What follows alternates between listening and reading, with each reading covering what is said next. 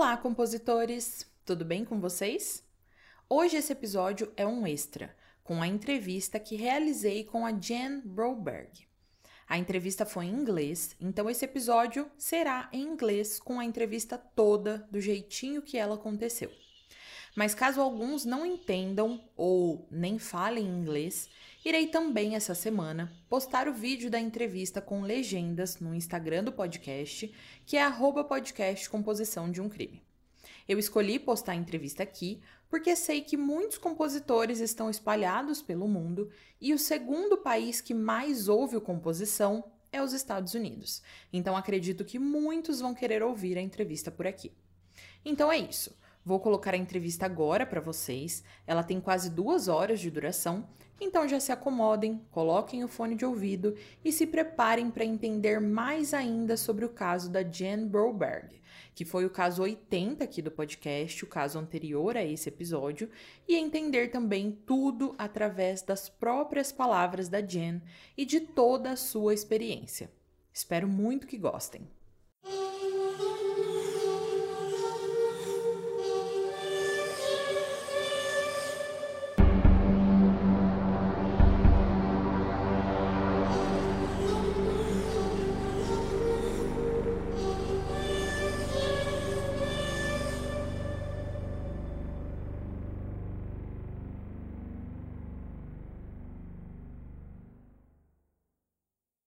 Hey, você se interessa por crimes reais, serial killers, coisas macabras e tem um senso de humor um tanto quanto sórdido? Se sim, você não está sozinho. Se você precisa de um lugar recheado de pessoas como você, Venha conhecer o podcast Pátria Amada Criminal. Todas as semanas tentamos entender o pior da humanidade. Nesse processo a gente ri, chora, fica brava, fofoca, porque afinal de contas é assim que a gente fala quando está entre amigos. Suas novas melhores amigas trevosas estão aqui no Pátria Amada Criminal. So, hello everyone. I'm here today with Jan Broberg Felt. Yes, the pronunciation. Jan Broberg. Just Jan Broberg. Jan Broberg. Okay. Yeah. Hi, Jan. Welcome to Composição de um Crime podcast. My name is Diane Polizel, and it's a pleasure to welcome here you today. Thank you. It's so nice to be here with you. I'm just thrilled to get any kind of time and and message into Brazil. This is exciting. Yes. uh, but first, a message for my listeners who I can call compositores and for you, Jan. I've talked to people for the podcast episodes with victims and family members, people involved with the crime, but I've never done an interview in English. It's my first time uh, in English, so please be patient and forgive me my possible grammatical errors. you sound terrific. I speak a little Spanish, but not Portuguese. So um, if we did this interview in español, yo puedo hacerlo. Pero Uh, I don't speak Spanish. muy bonito. I know it's different from Portuguese. some some it's a little similar, yes, but I I'm not a fan. well, your English sounds perfect. Thank you. Uh, so today, uh, after all these years, uh, do you feel comfortable speaking openly about all the events, or do you speak out to help other victims, but you still feel bad about all?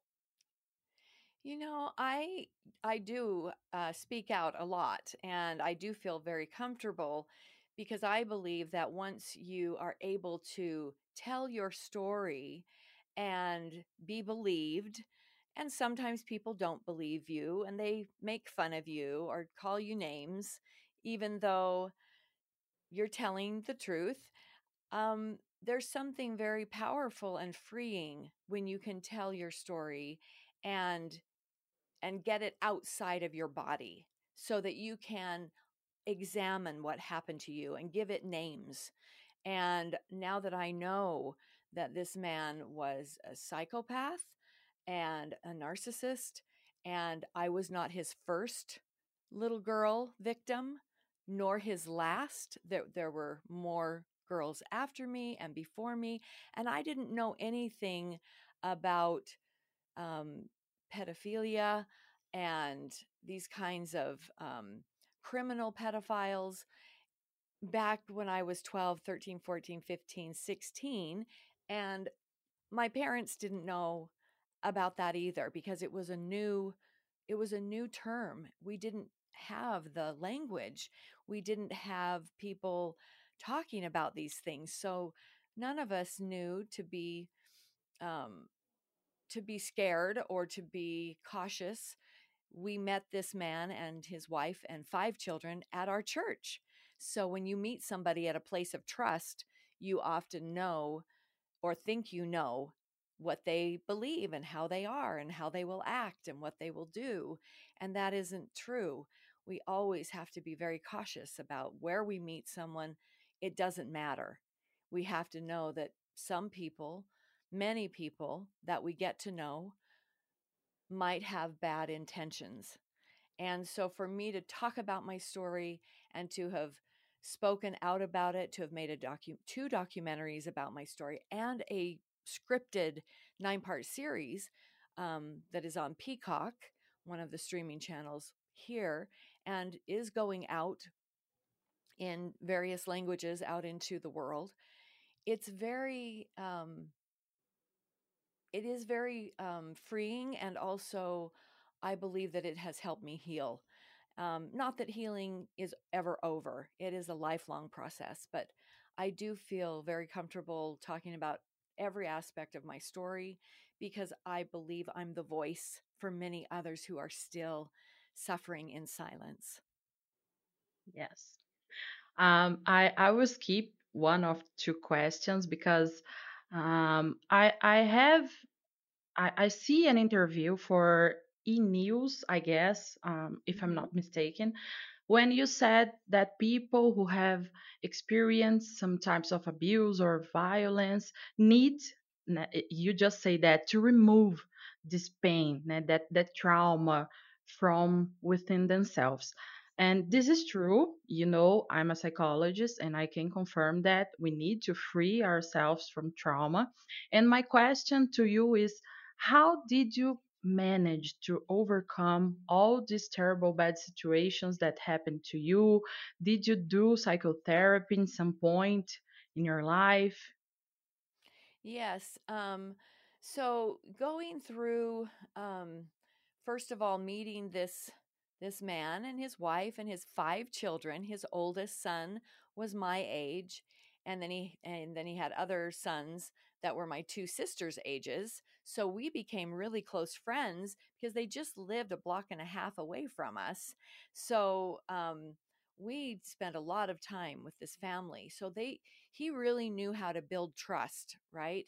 And so the main thing that he was building was trust not only with me as, you know, as a 9-year-old, 10-year-old, 11-year-old, but also with my mom and my dad and he had relationships with all of us and we would do things together as two families going on a boating trip or going on the snowmobiles where you know there's lots of snow where we lived.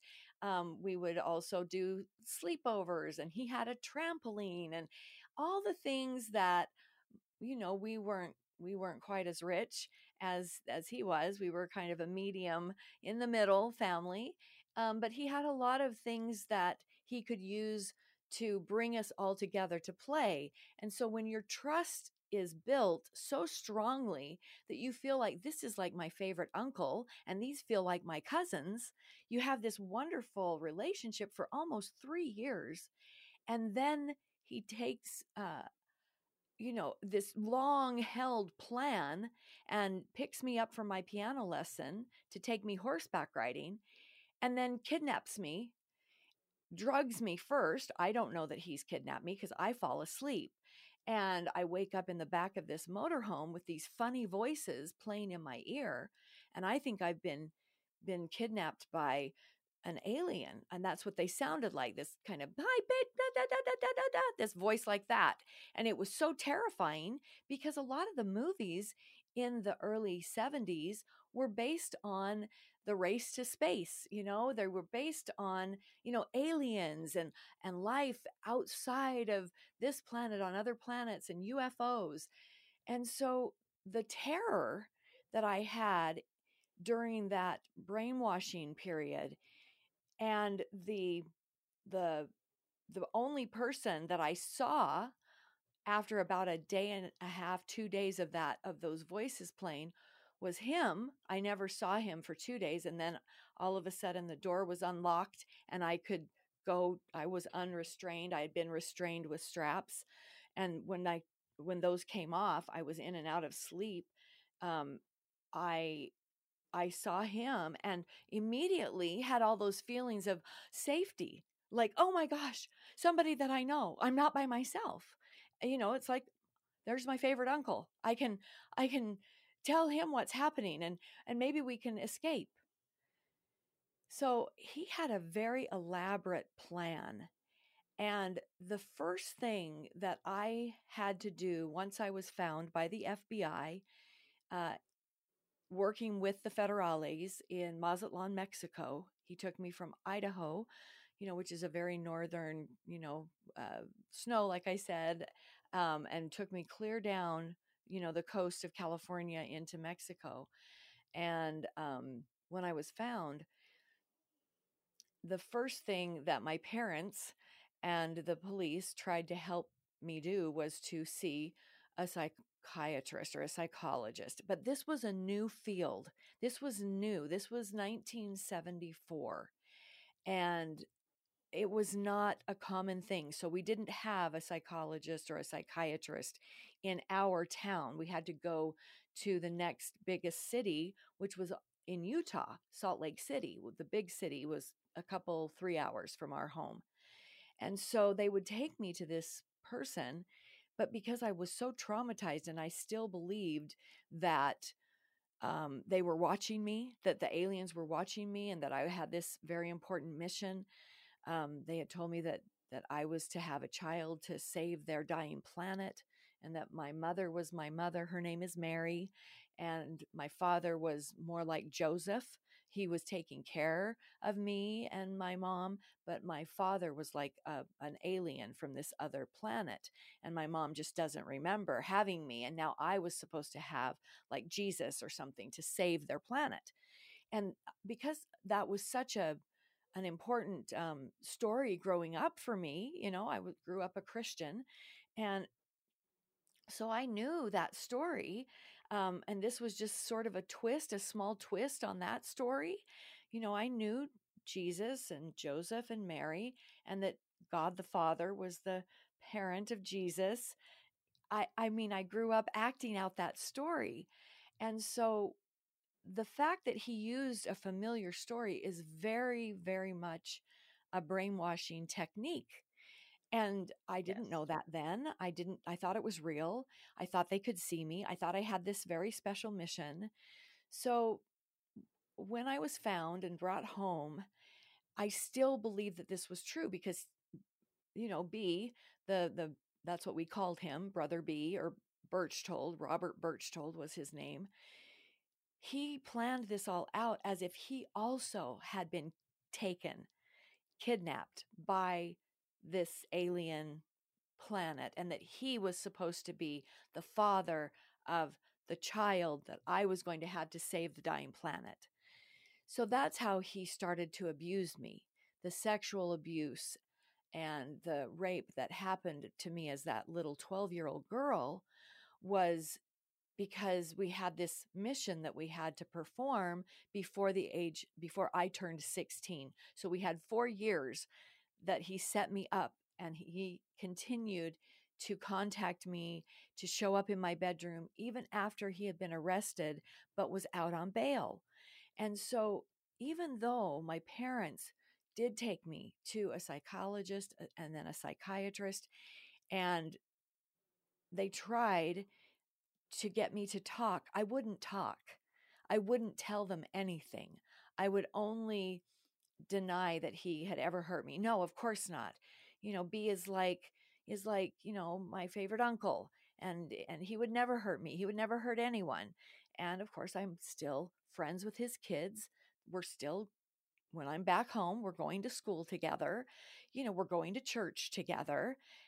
He's waiting for there to be a trial. People think that when they when they catch the bad guy or the or girl that then they just go to jail and it's over that's not true they get brought back to their hometown you know jail they process them they get out on bail and then they're still living a block and a half from you or in your own home because most abuse happens by somebody that the child knows in their home or a, a close family member or a close neighbor or friend, which was the case for me. It very rarely happens by a stranger. So as I was trying to to, you know, keep going on the mission and I was taken a second time um about a year and a half later, I was taken again by this man and the the, the voices and the brainwashing continued. When I was found the second time, 3 months uh, almost 4 months later, um, he had put me in a boarding school in Pasadena, California, a Catholic boarding school. And so I I went to mass every morning. I learned the rosary prayers. I I knew how to act. I had always been an actress since I was about 7 years old. I had done my first play and I loved to act and really being able to be on stage was something that really saved my life during those years of being kidnapped and in between when I was back home doing doing theater at my school and at my community was hugely important because I couldn't tell anybody or or terrible things were going to happen. I, that's what I was told. So I couldn't talk to my sisters, my best friend, my mom, my dad, anybody in my church or other other friends, and I certainly didn't tell the psychologist or the psychiatrist that the court um, ordered me to go to.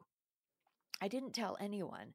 So um, when that second kidnapping was over and they found me at the boarding school, I was really like a robot. I walked around in sort of a daze. I still wasn't talking because I was 14 when he took me the second time, 12 the first time. And there were still two more years that maybe we could have this baby to save the dying planet and that I wouldn't be vaporized because he had very carefully planned into the brainwashing tapes that if I didn't perform the mission and I didn't have the baby to save the dying planet, I would be vaporized at age 16. And then my little sister, Susan, she would be taken because she also was half alien and half human. And my sister Karen, who was the middle child, she would go blind if I didn't follow all the rules. Um, so I didn't talk. I didn't tell anybody. I was terrorized in my mind and also my body because of the sexual assault and abuse that I was experiencing, but mostly because I thought I would be vaporized and that that would kill my body and my soul. And that was very scary to me because I had I had grown up believing that we have a soul that lives after our physical body dies and I I couldn't imagine not existing, you know. So it was definitely a very traumatic um brainwashing story combined with the fact that I had all of this trust and love for this person who was, you know, like I said, like my favorite uncle. I had a, a, favorite uncle because he was my dad's twin brother and he had five children. Um, the first ones were all boys. So I was already close to my cousins. And this man and his wife and his five kids were just like my uncle's family four boys and a girl. And so was his family four boys and a, girl, and a little girl. And so it felt very natural to become such close friends. And so when I saw him, I trusted that I was with somebody who loved me, who cared about me. And yet he was doing all of these things to me. And that's the confusion for a young person because when it's somebody that you already are supposed to love and trust, and you probably do, and then they start to hurt you, they always have a story, right? they have a story as to, you know, why you have to do these things and or that they'll harm someone if you tell. So, a lot of times I believe that those closest to the child do not see what is happening. First of all, they don't want to see it because it's so terrible to imagine that, you know, my husband or my brother or my, the grandfather or the the best friend of the family or the person in the church that is you know in leadership in the church that you're that you go to or just another congregant even that they could do something so terrible so the first part that i had to unpack when i finally started to talk when i finally told what had happened to me at age 16 because i didn't vaporize I started to tell my sister Karen, my middle sister, and my best friend Caroline. Excuse me.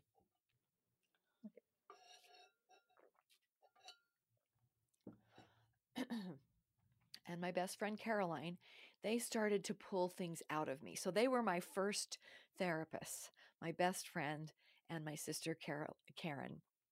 And as I tried to tell the story and I acted so weird clawing at the carpet and and crying and then being so angry and just so many things started to come out of me it really scared my sister Karen and she said you know you have to tell mom and dad you have to tell somebody you have to get help you know she didn't even understand what I meant really by a lot of the things that I said and I didn't talk very openly about the the sexual assault and violence because it was it was just too hard to talk about. I just said, "Ooh, there were icky, yucky things," but I don't want to talk about it. But I did, I did um, say enough that I that I scared both my best friend Caroline and my sister Karen, and they said, "If you don't tell your parents, we're going to go tell them."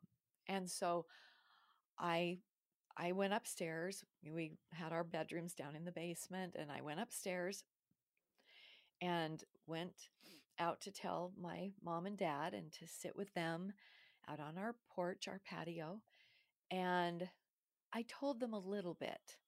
I told them what I thought mattered the most and what I thought maybe that they could understand. I mean, I talked about the aliens. I kept saying, I don't think they're real, but I wasn't sure. I mean, I hadn't been vaporized. I had turned 16 and I had gone to a school dance for the first time, which I was forbidden to do. I could not go to a dance with another boy. And that was against the rules, but I didn't die. And so I finally went, Is this real? I had this plan that I would tell my little sister about the mission. They called it the mission. My mission was to save this planet by having this child.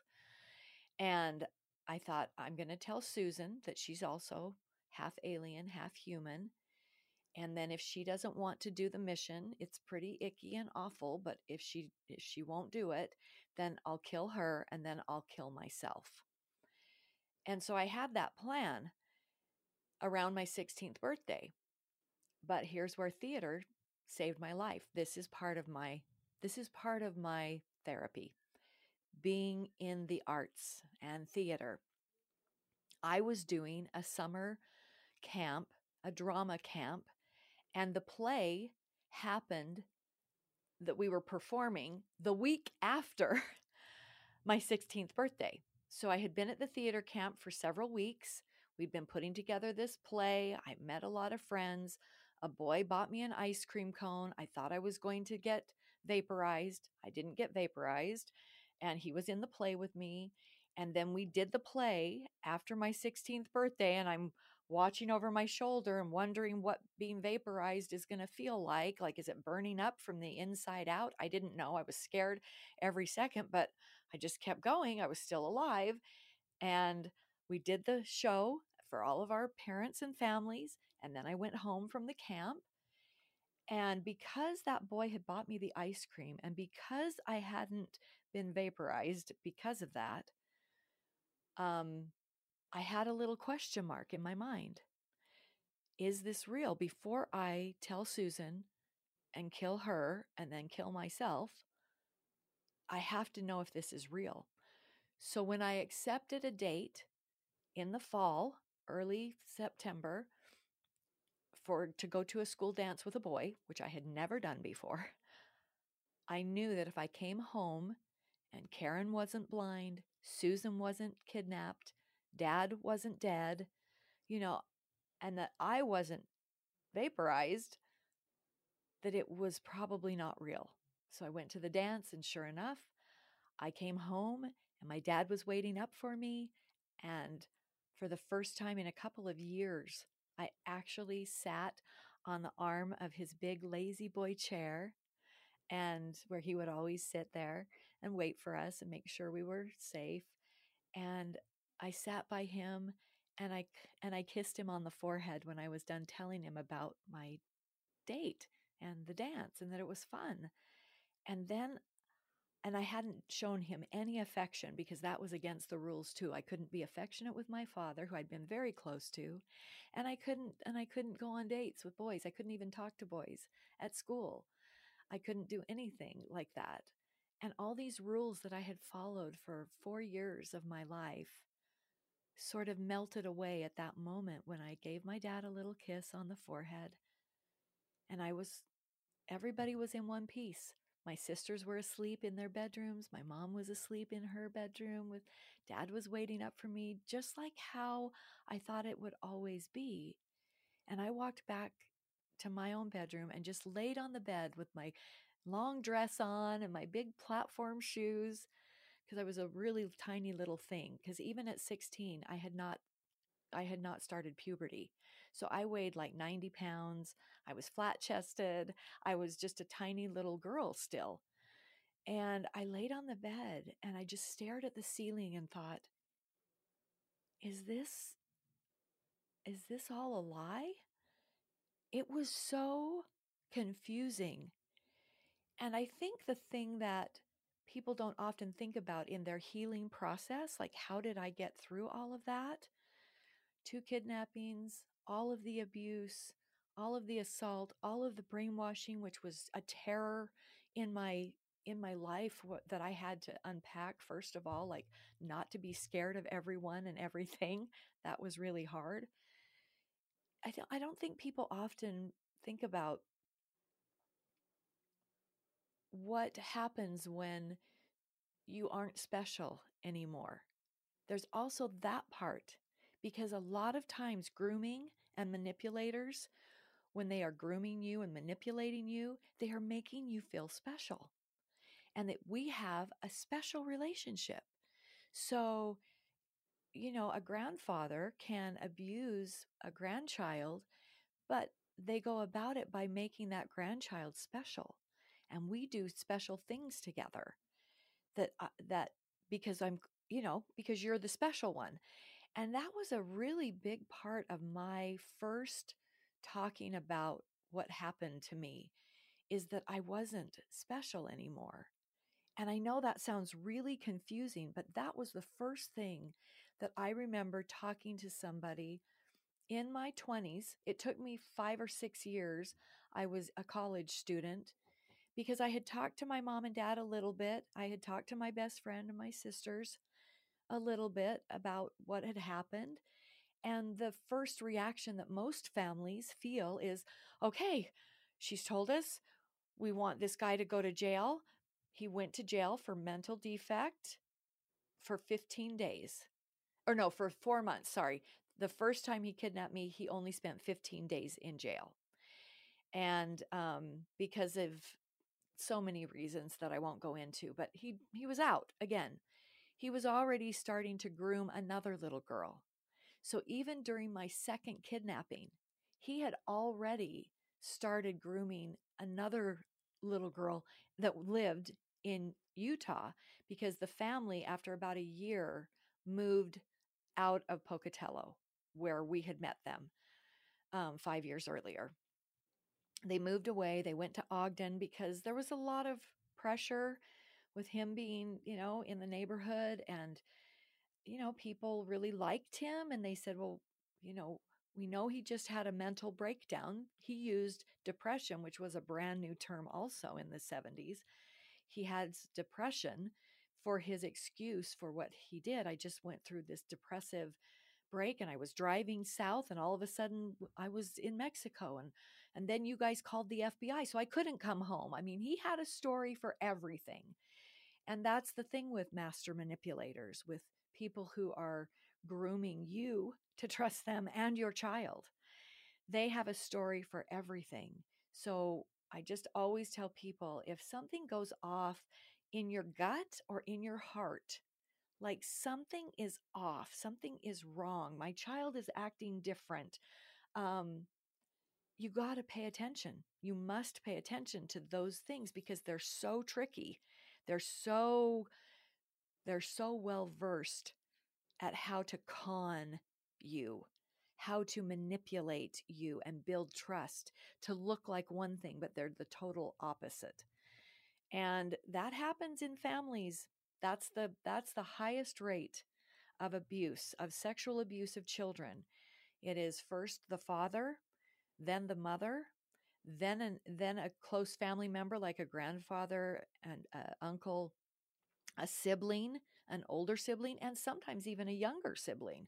I've I have a podcast myself, and I talk to survivors of sexual violence, assault, abuse as children, tweens, teens, you know, that whole gamut. And it almost always is somebody in the in their family circle or their close friend Mm-hmm. circle or a coach at school at a sports team or at a at a dance or theater i mean it's it's somebody they know it is somebody that the parents trust if it isn't one of the parents and so it it becomes the responsibility of the the other family members to notice to see the signs to see what has changed and then to not just turn away and go oh no i'm not going to look at that that can't be true no you have to look you are the only person that is going to be able to help that child they are no match you know for a 50 year old or a 40 year old and they're you know 10 15 even 20 year olds are no match for a 50 year old their brains are still developing they can't they're not going to tell. They will be manipulated and too scared or like me they'll be told they're special and they have this important mission and they won't tell. They just won't. You have to get smart and educated so that you can see this so that we can stop this kind of abuse because it is so it is so life changing so in my life the trauma of all of this really destroyed my ability to have a trusting, healthy relationship. So that was the first thing that I had to unpack is unpack is that can I learn to trust in a healthy way? And that was really the very beginning of that fear that I carried with me, that looking over my shoulder, looking in the back seat of my car, looking underneath my car, all of those things that I did well into my 20s were the first things that I went to a therapist and talked about like why why am I so scared of everything and everyone? How will I ever be able to see the truth? And it took me years because I had several unhealthy relationships and I didn't know how to have a relationship that was healthy. So I continued to see um, a psych, you know, people in the psychiatry arena, psychologists, also psychotherapists. Also, I went to um, uh, uh, basically a, a counselor that did relationship counseling. I did a lot of that. I also was able to um, figure out that my theater experiences were really an important part of my survival while it was all going on and a part of my healing. So I do also believe that in the arts, music, drama, um, painting, I I do a, a retreat um, for other survivors now, the who are trying to heal and thrive. And at our retreat, we do, you know, some collaging and, and art therapy as a part of the process for getting our story out outside of our body, being able to see it on a page where you can cut out things and make these collages about your story or about something you're working on in your healing process and how that can help us move forward. And so my my experience was that as I continued to get on stage, to act, I be I became, you know, a really good actress and it became my life's work. I I I did that for a living. I was um, I did a lot of film and television later on in my um, late 20s 30s 40s and to this day i still i still participate in film and television yeah.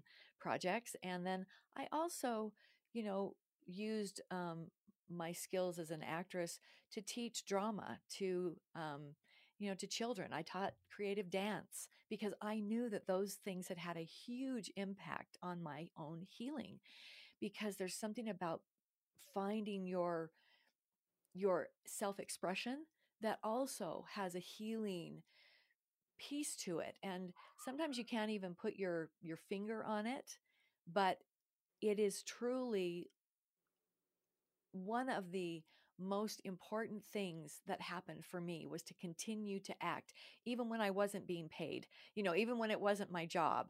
I just was always doing a show, always for the community, you know, and then I'd get hired and that was great, and then I'd go back to doing stuff in the community because all the things that I did really helped me understand more about myself because when you're when you're exploring a character you have to find the things that that that character has in common with you and we all have pretty much everything like we could all become you know um sorry my dogs are barking i hope you can't hear that okay. my mom must no problem.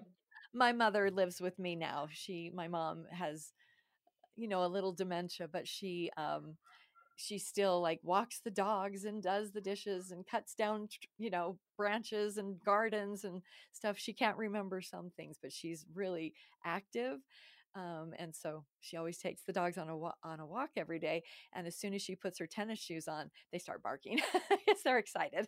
It's so good for her.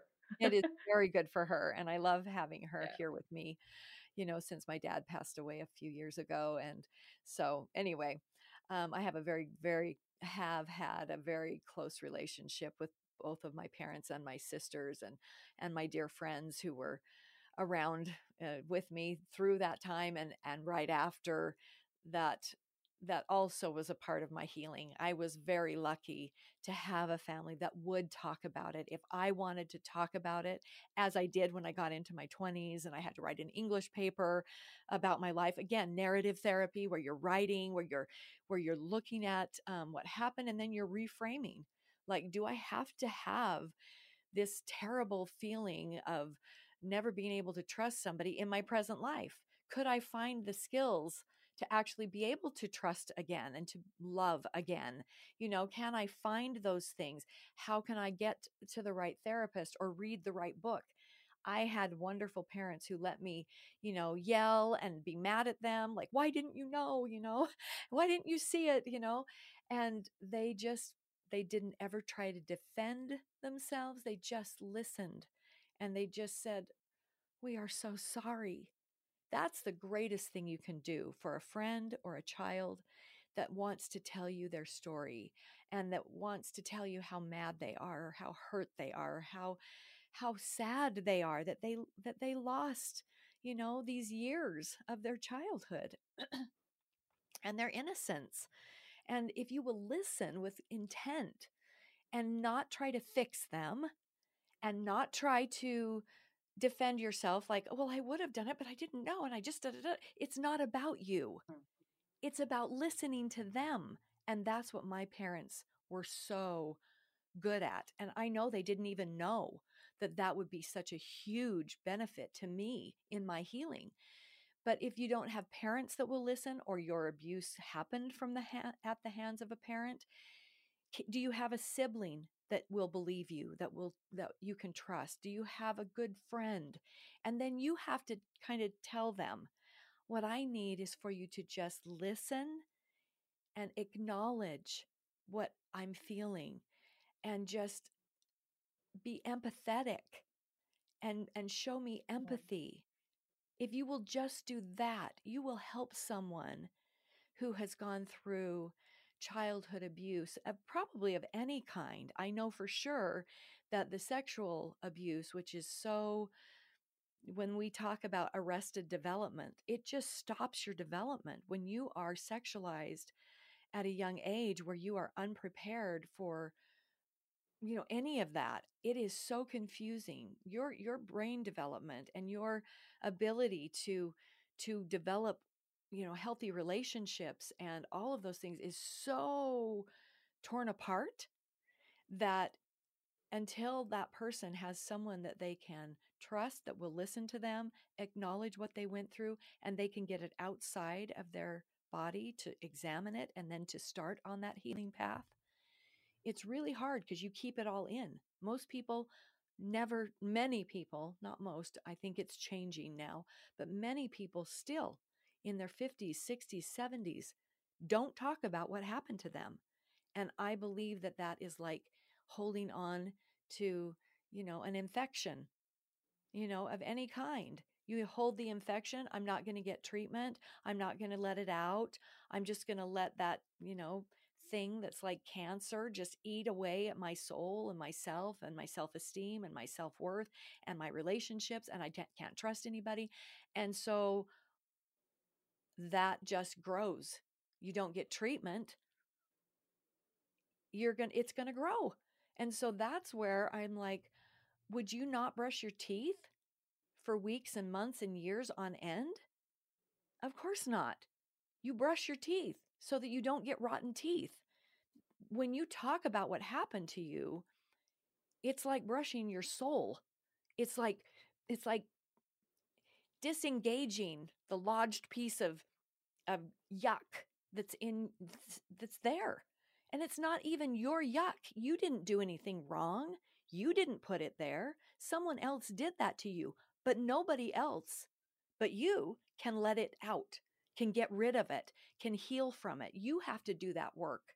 So i think that's really important that i knew because i had parents who when i wanted to talk about it or yell or or cry, they listened. They did not defend. They did not say, "Oh, it's okay. You're going to be okay." Yeah, but you're but look at your life now. It's so wonderful. You know, they didn't do that. And I think that's really important for people to know. Don't do that. Listen. Listen with intent. Listen with intention. So so basically, what I'm saying in my own healing process and how I survived and now thrive in my life was really these three things. First of all, telling my story, getting it outside of my body, and telling it to people, first and foremost, who believed me. I have an online community and I hope it goes worldwide someday. Um, I, I actually do have one one woman on my community from Nicaragua and one from Canada. So there are people in mm-hmm. other countries, but you know, time differences. Someday when it goes worldwide and we can have group meetings at all different times of days. Um, that's been the most important part of my online community is a safe place to be believed that you are seen, you are heard, we believe you because so often that's what people don't do. They're like, that's impossible. That's your uncle. That's not true. You make up stories. You know, it's all of this other stuff because the person hearing it can't handle it. They can't handle the mm-hmm. truth. And so that poor child or teenager or even young adult is still carrying the burden like I did something wrong. I I because they know that it's true, but now there's no one to help them, to help them out of it. And so the abuse either continues or it gets worse. Or when they finally are out of it, who do they talk to?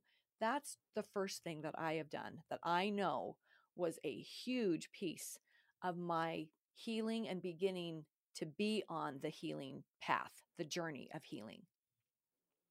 Tell your story. even if it's one person that you prep and say, don't try to fix me. Don't try to tell me how great my life is. Don't try to to minimize what happened. Don't try to to defend. Well, I'm sure he just didn't know what he was doing or he was just your older brother. Don't do any of that. Listen to me.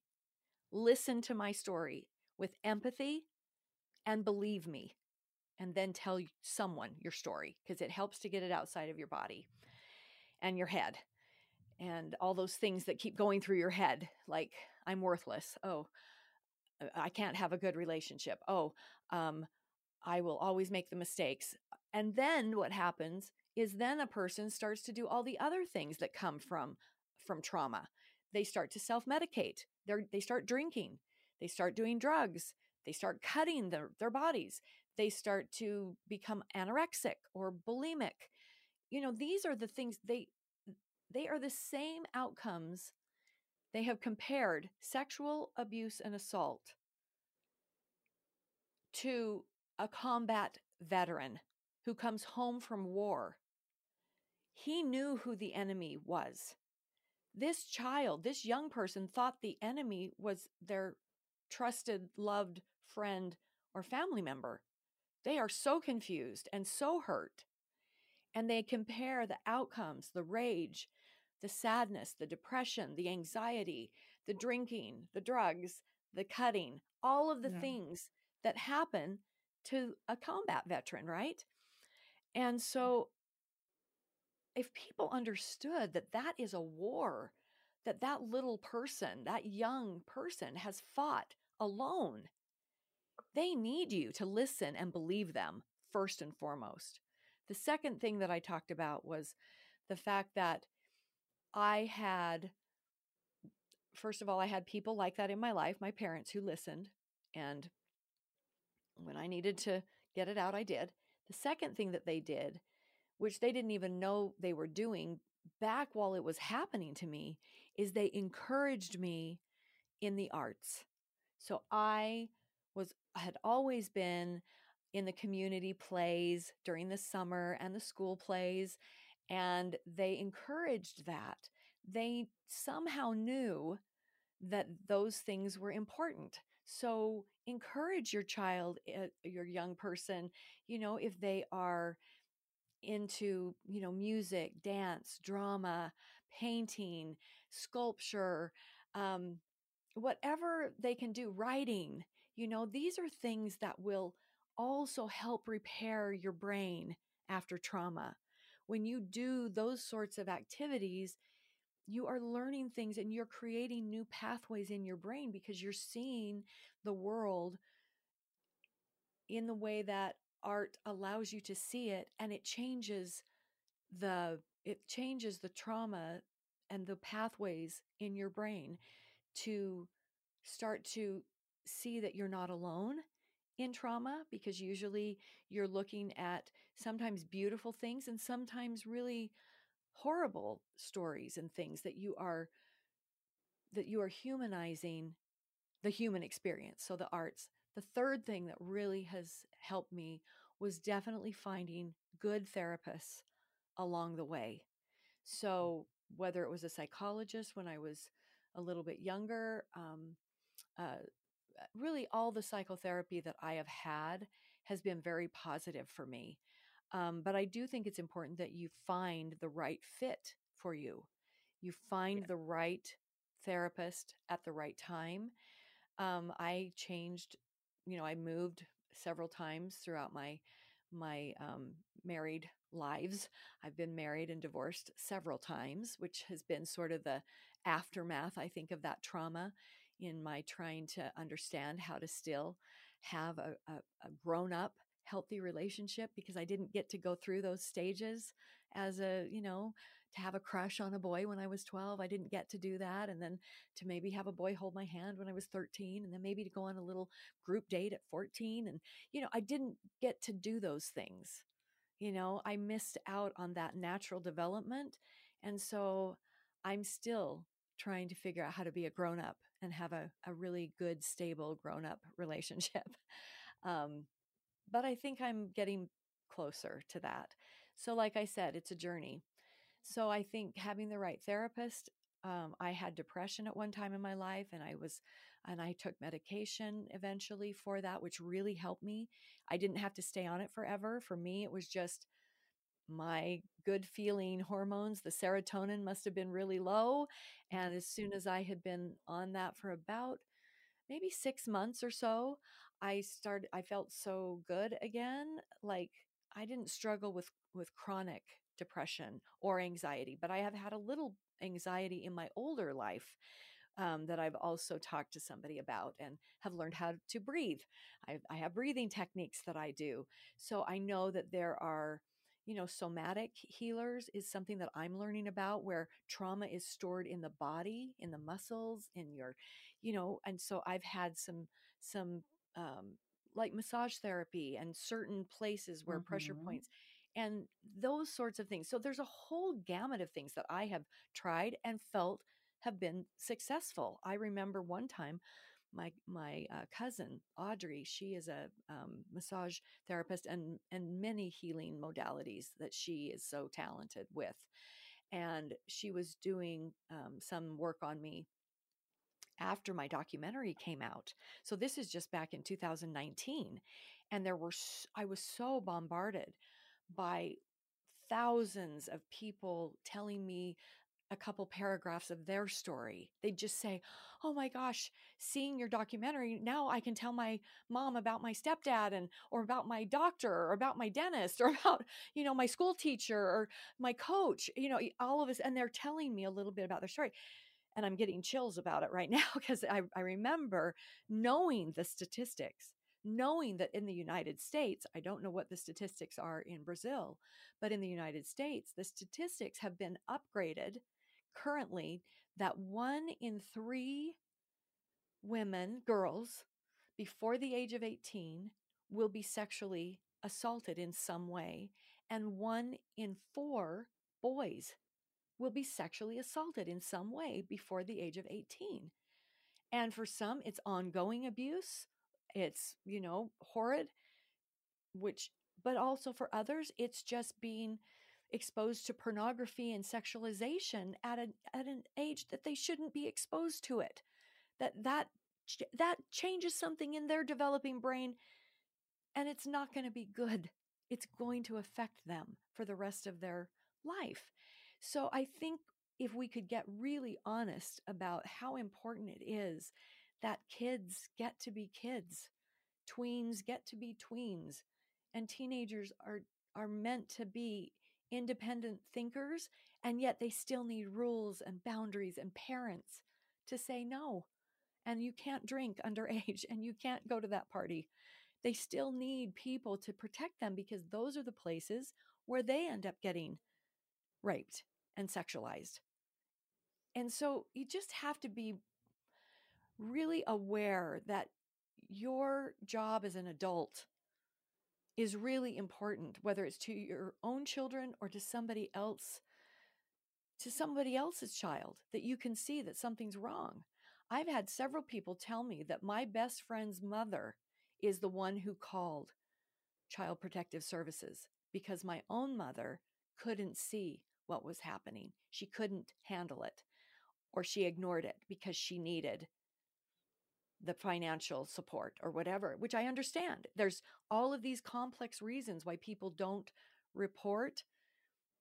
And then oftentimes the system that we report to lets us down. That has to be fixed too. because, like in yeah. my situation, my parents had never been involved in any kind of a crime, you know, maybe a speeding ticket, but no, they didn't have any idea the questions to ask you know what do what is okay for us to do or they didn't get some sheet of paper that said here's the rules of engagement in the legal system. This is what you can and can't do. This is what you should do and shouldn't do. This is they had no idea. And i think that happens a lot where you know child services protective services come to the door. Well who answers the door? The abuser who has a story to tell them about why, oh, my child with their overactive imagination, or oh, this or oh, that, Plus, it's usually a man talking to another man many times, or a man talking to a woman who's trying to find out who is outmatched in a different kind of way. And and I and I'm just I guess my point is that I was lucky enough to have parents who listened, to have the arts as my therapy, even during that abuse, in between doing plays, doing musicals, singing, you know, with my sisters. Um, you know, we did those things, and that was hugely helpful. I would have, I would not be here. I would have been dead if I didn't have that play and that drama camp. Yeah. So that kind of stuff. So that third piece where you really do look for the right therapist and you are not ashamed of having the experience that you that you had where you realize that you're worth the money that you have to spend on therapy. You're worth what you have to do whether it's something i did it was called emdr um, that was a, a thing that i did that was helping to connect the brain with my story where your eyes move back and forth with the light Mhm. and i was telling my story but what it does is it allows it to be just a story instead of it to run your life.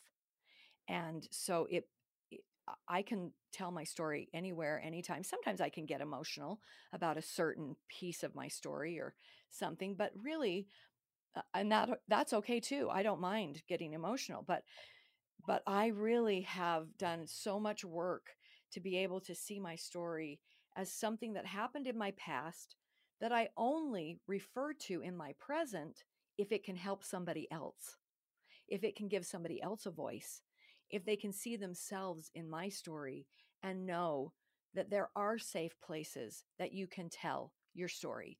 My online community, Thrivivors, it's about thriving. It's about survivors who want to thrive. So it's called Thrivivors. Maybe you can put it in your in your notes if people want to find it. Um, that online community, that's a safe place where you can tell your story Yeah. to a group of other survivors if you want to. And I bring in therapists to do a little, a little, um, you know, like an hour long not a session. We don't claim that we're doing therapy, but our therapists are licensed people or they're trauma informed people or they're detectives who now work with sexual assault who really care and are empathetic and they can, you know, kind of help you through the legal questions of the system. I've had a number of people um, that have done everything from how to get back uh, your intimate, you know, sex life after being abused and raped. I've had people come into our community and do an hour long session and then question and answers. Um, but it's really just wonderful to be with your peers, people who understand because they've they've had the same lived experience. They've lived through something similar. And just to have that support of those peers who can really listen and understand is really helpful. It's it's like a group online community. Um, so anyway, that's been a wonderful thing for me and for other people in my life. Thank you. My son is just handing me a drink of my favorite cup of Joe.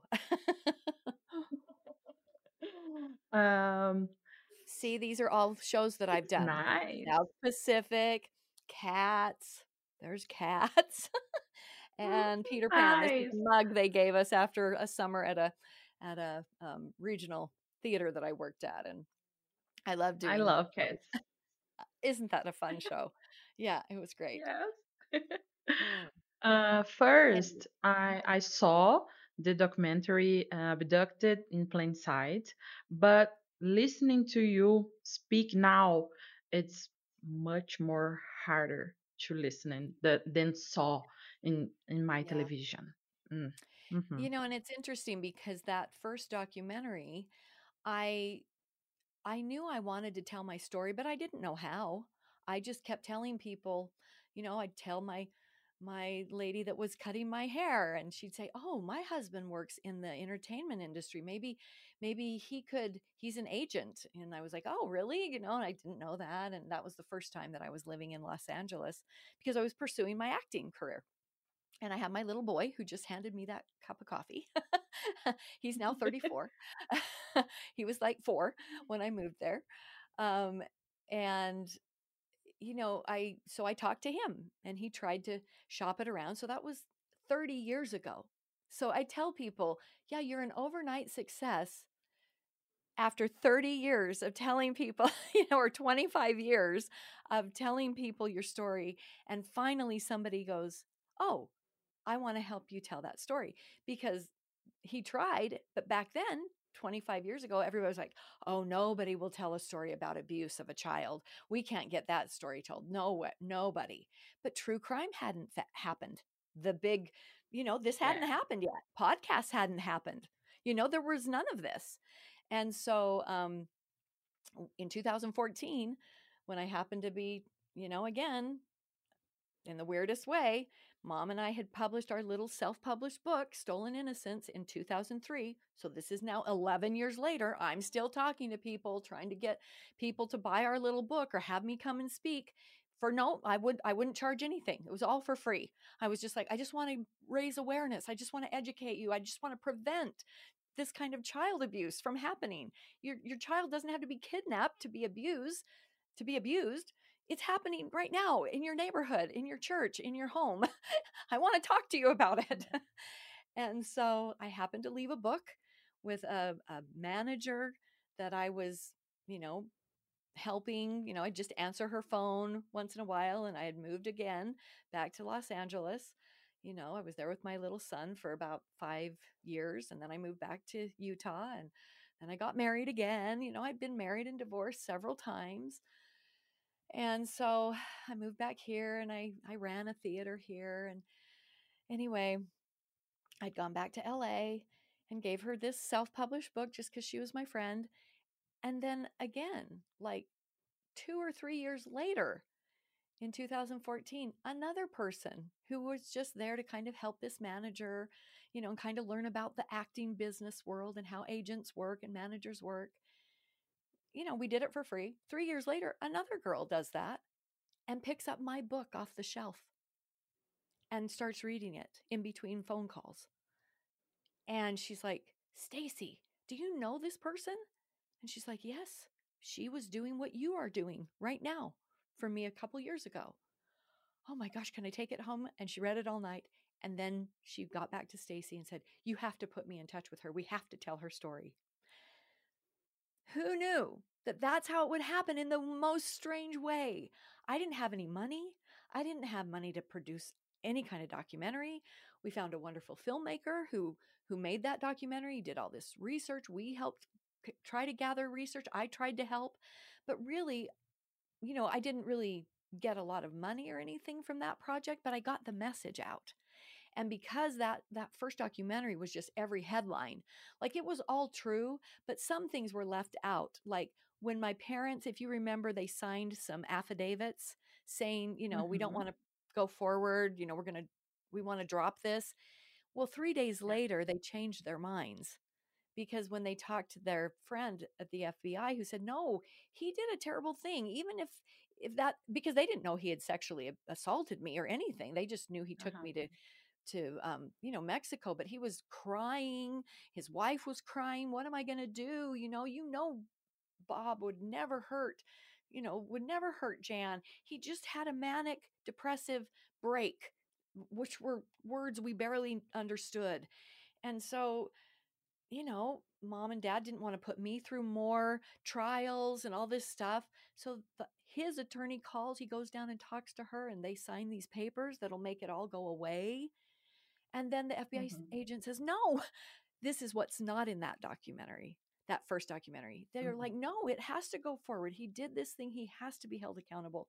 And so then they rescinded that. So you don't get the rest of the story. You only get the headlines of the story in the Abducted in Plain Sight. But because it was so well done, that's what got other people when it went viral, because it did, it went viral all over the world which I never expected. I never knew that would happen. You know, I'm asking my my friends and family, can you give $10 so we can hire this really really amazing editor for our for our documentary for one day? We need $3,000 to hire this person and they're giving me $10 and $20 and I, mean, it took 5 years. That was that all started in 2014 and it didn't get, you know, bought and put on Netflix until 2019, you know, when it came out. And I didn't know it was going to go viral. I didn't know if anybody would ever watch it.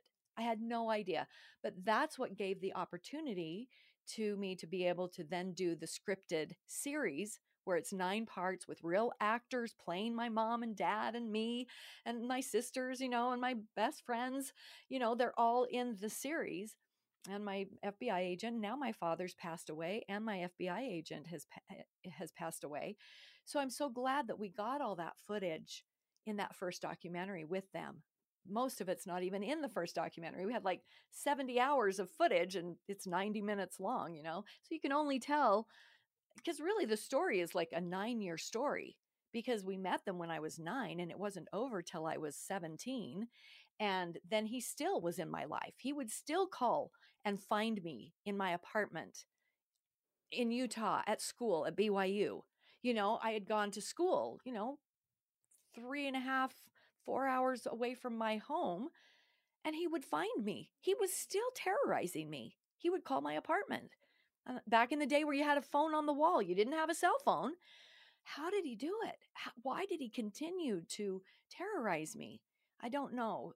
Mm-hmm. I I just I'm just glad he's dead. um yeah. So anyway, those are those are the stories of how much the what my healing journey was was when my I asked my mom, "Will you please write down everything that was happening at home?" because my mom's father, my grandfather, passed away when I was missing the first time. And so my mom was grieving her daughter, didn't know where her daughter was, didn't know if I was dead or alive, didn't have any idea what was happening. And and then her father passes away. And so I wanted her to just write down and and so she would interview me about what was happening on my end. And so that's what ended up happening. You know, we we published that book in in 2003. It was supposed to just be our own family history, but then we were encouraged by um, somebody who heard our story when we spoke at an educational conference because my neighbor was like a school counselor. She's like, You got to come to this big conference with all the educators in all of Utah and speak. And I'm like, I don't have anything to say. She's like, Oh, yes, you do. I've read your little self. Uh, you gave me one of the first copies of that little book. And now that I've read your story and you've talked to me about it, I had no idea. I mean, you have to come. you know? And so i did and mom came too and did a q&a after i spoke but i didn't know that i had all of this to say. I didn't know that just telling my story could be so helpful to so many people. To educators i'm like i don't have a phd i don't have a psychiatry or a psychology degree I, i'm not a licensed anything i'm just a person with a college degree you know? Um, but uh, finding finding out that all of that when mom would interview me and everything that i would write in my english classes and then call them and i'm so mad. All of that all of those things were helping me heal. All of that talking about it, all of that writing about it, going through mom's book, that first book, writing a second book, the Jan Broberg story that's available on Amazon now today, um, you know, that tells even more of the story and has, you know, a really good forward and afterward about how do you spot master manipulators and groomers? How do you stop child abuse in its tracks? You have to be willing to look, listen, and see what's actually happening. And then you have to make the phone call. So, all of those pieces of my life that have unfolded with that first documentary that gave me this opportunity to have this nine part, nine episodes of my story, which I'm so proud of because it really leads you through how it happened. How can this happen? And you see what a manipulator, what a grooming process looks like because he looked like our best friend. He looked like my favorite uncle. I was not afraid of him in the least. I was afraid of the aliens. I didn't like what he was doing to me, but I thought he had to. You know, it's just it's just so interesting now when I watch my story and I'm watching it again. I'm actually watching my my nine-part series again with my with my last ex-husband. We're really good friends you know, I'm trying to be an adult. And he's like, I can't watch this without you, you know, because I know you, you're okay, but it makes me so mad. it makes me so sad.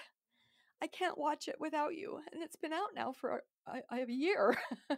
he's like, I'll come over and I'll watch it with you. And so that's what I've been doing. I've been watching it again with him.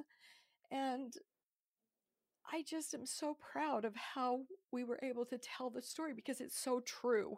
You know, it isn't all just the headlines, you know, which is most true crime. It's just this headline and that Mm-hmm. headline and this, you know, it's all of the nuance, all of the things that happen in between and before and after that continue. The groomers continue. They continue to manipulate the system. The second time he kidnapped me, he got off on mental defect and he went to a mental hospital, which is where he met the mother of his next 9-year-old. She was the intake person at the at the mental hospital. And he charmed her. Saw the picture of her daughter on his desk. And she was the next one. There was one in between me and that one. And there were th- at least three more after that one because I've talked to I've talked to them. So I know of 7 of us that were all hmm. abused and mentally tortured by the same by the same man. And the FBI here says an active criminal pedophile who is acting upon the pedophilia will perpetrate 30 to 70 children over the course of their life. So I may only know 7 of the many who were actually perpetrated by this man. That's a lot of lives that have been Yeah. affected. And if I had known then what I know now, I would have tried to, um, you know, go after him. But there was a statute of limitations then. You only had 10 years. So by the time that I was, you know, 24, I would have had to have done it because 14. I mean, I guess maybe it could have stretched to 16 because there was one time um, right before my 16th birthday and before I went to the drama camp that he, that he, you know, because he would know when to call when either mom was gone or something. I don't know how he knew that I would answer the phone, that I was home from school. And I would get notes sometimes from people I didn't know at school and go to this phone booth and he, he he's going to call you because I still think I'm in the mission, you know? And so he would and he'd tell me what to do next or where to meet him. Go stand on the corner of, you know, Center Street and and 19th, which was four or five blocks away from me. And I'd get on my bike or I'd take my car. I was driving by then. By the time I was 15, we could get a driver's license in Idaho and I'd go meet him and then he'd take me and rape me. You know, got to do the mission. So, I mean, there were still some incidents. So maybe I could have been 26, but obviously I was just barely starting to really talk about what had happened to me. It wasn't until I was 30 that I really that that I really knew I have to tell my story. And really at 27 when my son was born, um, I had a friend. I was working at Disney World. I was a singer, dancer, actress, you know, not any of the the princesses because I wasn't I wasn't pretty enough for that. I but I was a great actress and a great singer dancer. And so I do all the live shows, you know, it was really a fun job.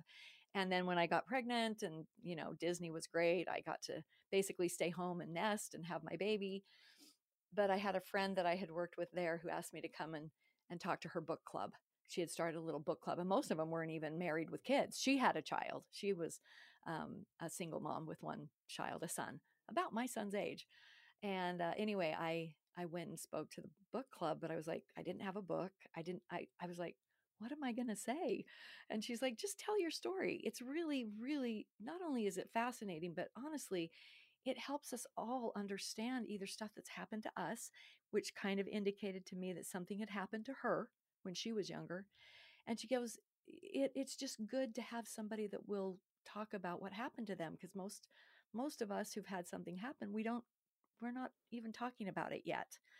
And so I did. And that was the first time when the questions they asked and the things that I was able to say that came to my mind, I was like, oh, maybe I do have something to say.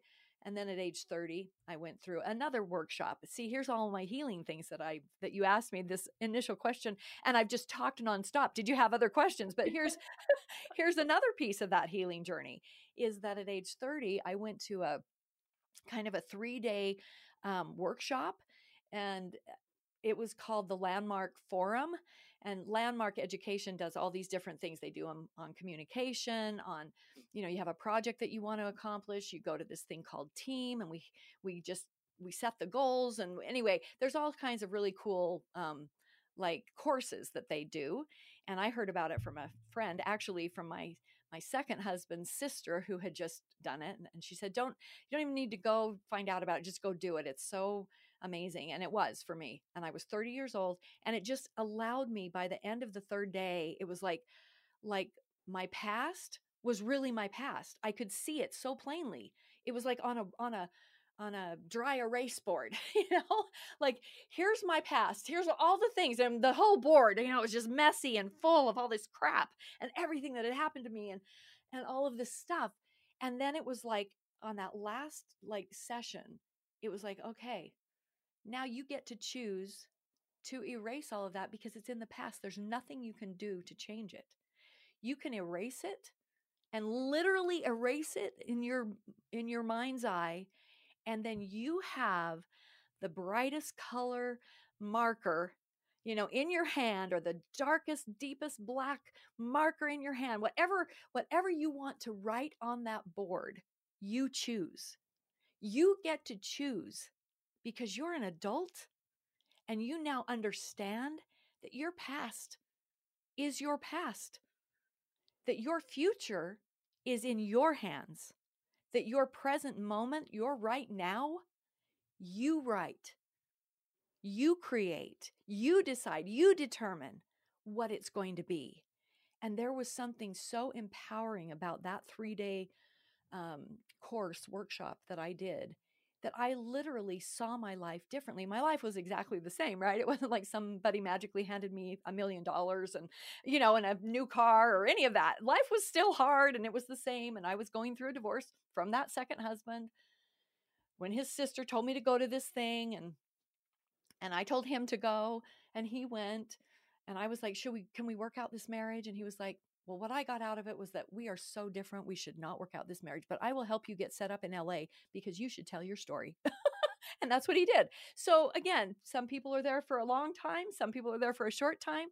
And luckily, I was able to learn something very valuable from each one of my marriages. I got my son from my first marriage. You know, I got I got back to LA um, from my second marriage, and I learned um, that I was in control, that I was the creator, I was the person that got to say, what's going to happen. And so when I have my past get in the way of my present, I know what to do. It was really powerful. So I think that is like a turning point for people.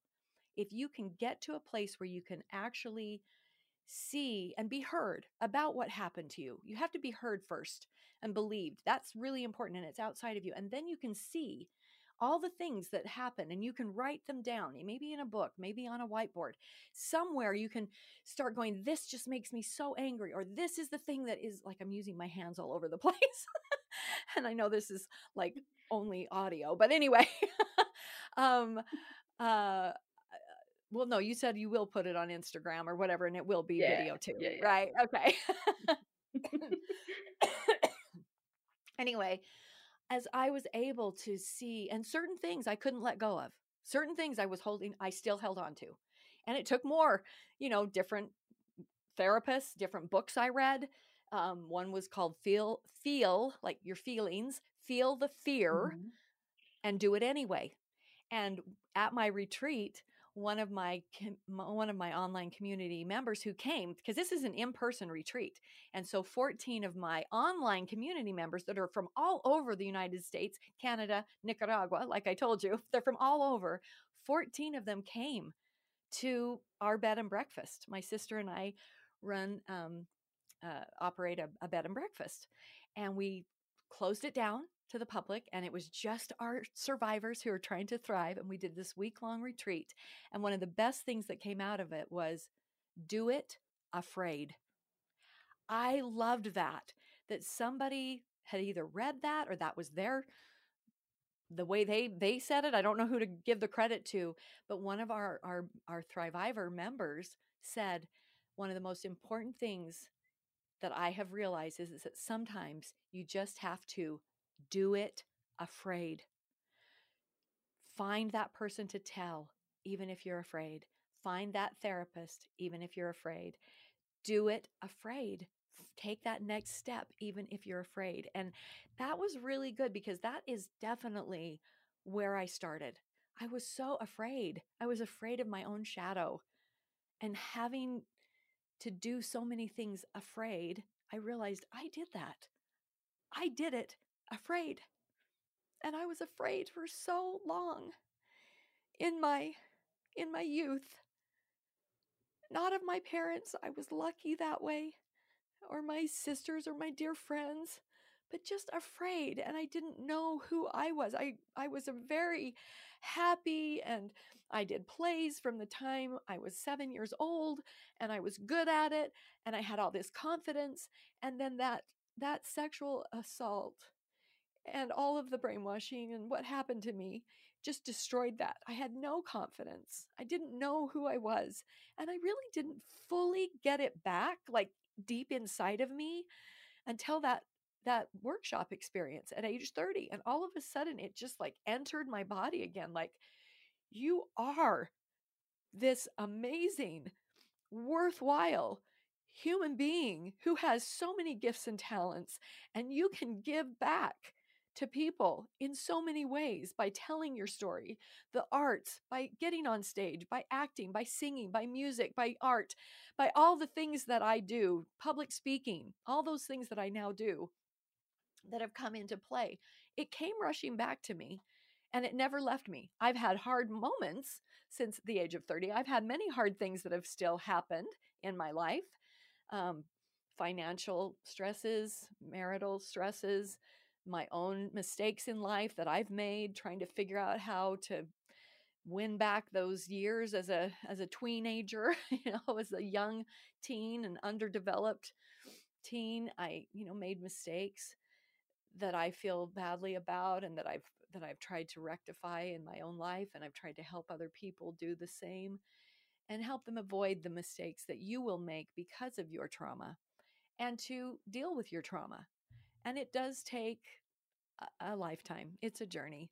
Um, I don't know. Th- those are some of the things that I think you have to find your self worth and realize that you're the adult now. And even what happened to you, even though it wasn't your fault, you didn't deserve it. It was not your fault. You are carrying the shame of it. You are carrying this burden of shame and guilt that is not yours. And so when you can find a course like I did, or a person, a therapist, someone, some way to relieve that part, to get that out of you, that you are not carrying the shame, the guilt, the blame, and you give it back where it belongs, which is to the perpetrator. You give mm-hmm. them, they're the ones that should be ashamed of themselves. They're the ones that are guilty. They're the ones to blame. That's what I wanted people to know from telling my own story that people that don't know are not to blame. When you don't know something, you don't know. My parents didn't know that there were such things as predators like him. They'd never had one in their own lives. They'd never been around one. We had a very safe community, a very close community. Um, it, it just, they didn't see it. I don't blame my parents. Other people do, but I'm like, it was 1971 when this family moved into our neighborhood and became our friends. We met them at church. People think you can trust people, you know, especially my sweet parents who love everybody. That's been, I've grown up with that my whole life. You know, you love people, you do for them, you serve them. That's been my, my upbringing. And I, and I still believe that. I still believe that all of my experiences have a purpose, you know, even though I wouldn't wish them on any other person, I know that as an adult, I can use what happened to me to shine a light for somebody else and to be a voice for someone else who is still suffering in silence. And so hopefully, you know, if you can get a hold of my book, The Jan Broberg Story, or listen to my podcast, it's on Apple, Spotify, you know, Spotify, all the places um, the Jan Broberg Show. That's my pod- podcast. If you're a survivor, I think it's really helpful because I interview experts uh, about how we are trying to help, mm-hmm. you know, and what we can do as survivors. Um, so guest es- experts and stories, and then um, you know, just watching a friend of the family on Peacock so that you can see, oh, this is how I was manipulated as a child because you really see it's so well written and so well acted and so well done. Um, I hope it will change the world as people watch the show, read the book, listen to the podcast, or come join my online community, Thrivivors. T H R I V I V Thrive V O R S dot org or the Jan Broberg Foundation. Maybe just know my name. Just put my name in Google and you'll you'll come up with everything that I do and that my my son who's helped me build this business that we're trying to make it a business. We're trying to make it um, it's a nonprofit business. It's a 501c3, which is a nonprofit. We're looking for donors and trying to get more retreats to more people, get more people on our Thrivivor community that can scale and go worldwide, kind of like being uh, in a support group like AA has gone worldwide. You know, it's it's that kind of a support group with experts who come in and can help us maneuver the healing path.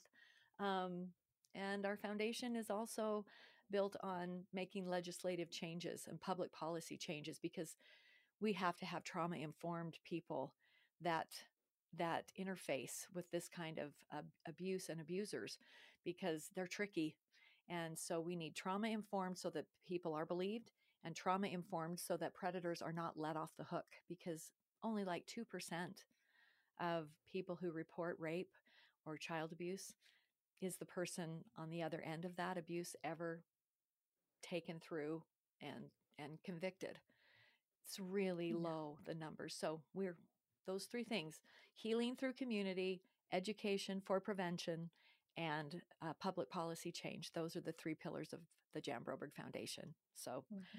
I got to do one of them today, which was raise awareness and education because of you doing what you do. Yes. Thank you so much for this. Thank you. Thank are you. There, and I will there... put all the links okay. in the episode. Yeah. Okay, great. And I appreciate um, any other questions or a final question or anything? Yeah, I just want to talk to you about the numbers here. Um, here in Brazil, in the first uh, let me see in the first four months in this year 2023 uh, there were more than 17,000 records of sexual violations against children and 14,000 like you said took place inside the victim's home or a family member or something someone they know. It's an alarming number Yes, and that's so different than what people seem to want to continue to believe. 14,000 out of Yeah. 17,000 cases were somebody the child knew in their home or In their four close community. months only. Four months. That was just the first four months. Oh yes. Oh my word. So, yeah, when you add that up, I bet there were, you know, at least 60,000 cases this year that were reported. How many were not reported? Probably 10 times that number. So that Yeah. means you're talking Mhm. 6 million cases.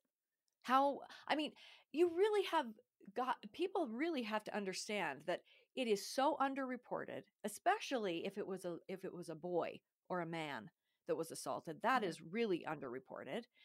But even for women and girls, it's just not reported because people basically go, nothing's going to happen. So we'll just keep our child away from this person. Well, the problem is that person, that person is either a family member and they're going to go on, if they somehow get cut off from this child, they'll just go find another child. They're not sending people to jail. They can't, they're not going to stop. That's that's a proven thing in my own story. Maybe once in a while I believe if it's like an older sibling who maybe had somebody that sexualized them and now they're acting out, that child also needs help and therapy to make sure that they can reclaim, you know, the natural development so that they don't become an offender. They don't become a perpetrator, but they were a perpetrator to a sibling. That happens a lot or to a cousin I've heard a lot of stories that way. And so that person, that older child or I've heard one story where the child was actually younger but a big kid you know big um in, stature and you know but it was to his older sister um but she was tiny and petite and he was big and he had been he had been molested by another family member like an uncle i believe um, and maybe even raped and then he started doing it to his sister and so luckily the state where they lived gave um, therapy to the to the boy as well as to the the girl who had um, been harmed and they both came out on the other end and they have a relationship today and he's a father and he's a good a good person but that is rare that you actually have um, a situation where where all the people that need help get help it just often doesn't happen so we can't let the predators just go on because we don't report. We got to report and then we got to be on it like Blue Bonnet. Sorry, I don't know if that's a margarine. that's a butter in the United States. Blue Bonnet. Um, just a silly saying. Um, probably doesn't translate well. anyway, I don't know what Um, that is. exactly. You're like, what? On it like blue bonnet? Like blue bonnet is is a butter that you you know like butter that you spread on you know manteca. I don't know what what it's called in Portuguese, but butter on your bread. Yeah. Put butter on your bread. hmm And blue bonnet is a you can cut all of this out, but blue bonnet is a brand, a brand of butter. and so people Uh-huh, yeah, used to say, "I'm on it." You know, like the butter is on it. like blue butter. bonnet. Uh-huh. Yeah. I stick on you. yes, I'm sticking to it. I'm I'm gonna do it. I'm I'm, I'm on it like blue bonnet. I don't know. Dumb dumb saying. Take that out. um, you can see my personality. You know, I'm I'm I'm a quirky, fun person, and I'm a happy person. And I can honestly say that I have a lot of joy in my life. And even though I've been through several marriages and divorces, like I said, I I I have things that I learned that were part of my healing journey from each one of them. And I am still on that journey, but the way I've been able to free up the negativity in my life is a, is remarkable. I really truly know it's possible and I I have other, you know, other things that I do. I listen to a book called The Power of Now often. I'll just listen even if I'm going to sleep. I'll sometimes listen to it because it talks about being in the present moment.